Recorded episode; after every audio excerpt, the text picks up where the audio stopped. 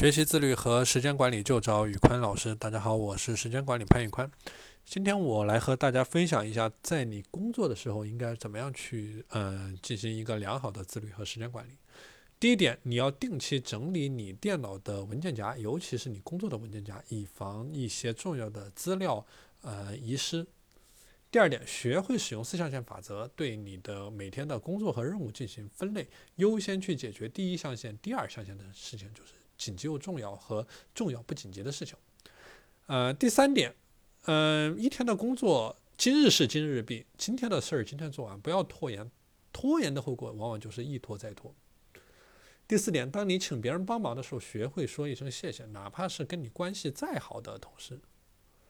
第五点，一个任务挑一个能在一下子就能完成的时间段，不要去零零碎碎的，嗯，不断的去做，因为这样的话反而会影响你的效率。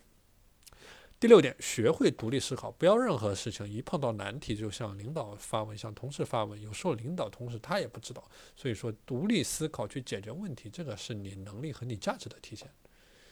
第八点，每天早一点到工作单位，而不是踩着点儿去。好了，今天的内容就和大家分享到这里。大家如果想学习时间管理和自律方面的知识，欢迎添加我的微信 p a n l e o n 一九八八 p a n l e o n 一九八八，我是时间管理潘宇宽，我们下期节目再见。